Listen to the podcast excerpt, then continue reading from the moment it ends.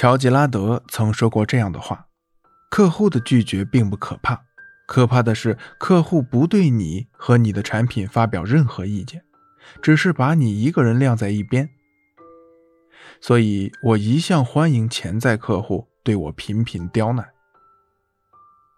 客户对产品挑剔，就说明客户希望产品是他理想中的样子，也可能产品基本上满足了他的要求。只是存在某方面的不足，尤其是那些对产品不是非常满意，但又不急于离开的客户，他们的购买几率会更大。此时，销售员要判断客户挑剔的真正原因，并及时采取营救手段，把客户的挑剔扼杀在萌芽期，引导客户迅速转入产品的成交准备阶段。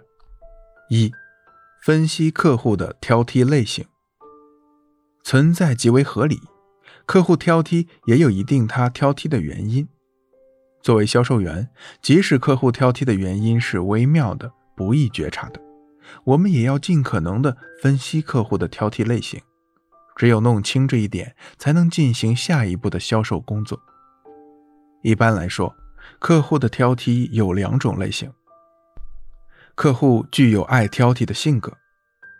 有一类客户的本性就是爱挑剔，在面对产品的时候，他们总是追求完美，希望产品和他们理想中的一样。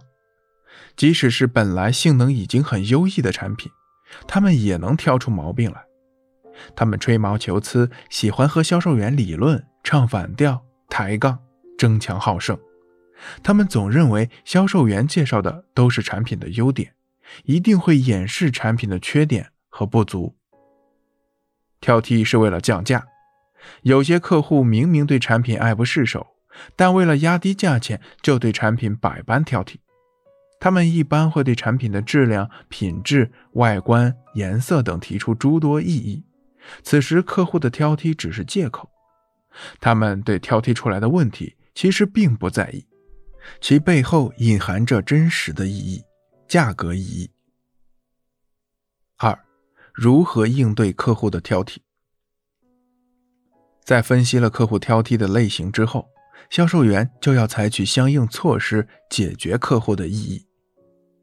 面对爱挑剔的客户时，销售员要知道，这完全是客户的性格使然。销售员不能厌烦、排斥，甚至拒绝客户，而是要虚心倾听客户的观点。站在客户的角度上，冷静引导对话。销售员要以微笑应对，微笑是调节尴尬的最佳方法。如果客户挑剔的确实是产品存在的问题，销售员应妥善解答。如果客户是在鸡蛋里挑骨头，不妨用微笑回避。一个微笑，大家都心知肚明。应对希望通过挑剔达到降价目的的客户，销售员不要为了迎合客户而立刻降价，这样会让客户以为产品确实存在问题。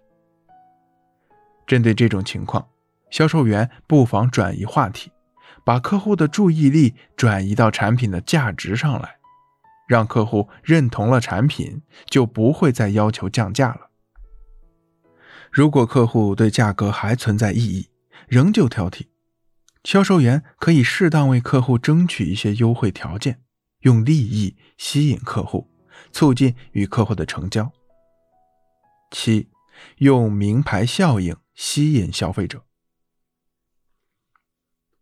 名牌效应是指由名牌这个无形资产所引发的，能够为其所有者或经营者带来新的经济或社会效益的现象。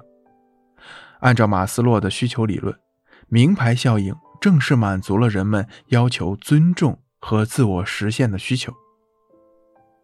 对于客户来说，名牌可以让你得到别人的尊重，在某种程度上，名牌说明了消费者的地位、身价、个性、修养以及兴趣爱好等，也是一种自我实现的表现。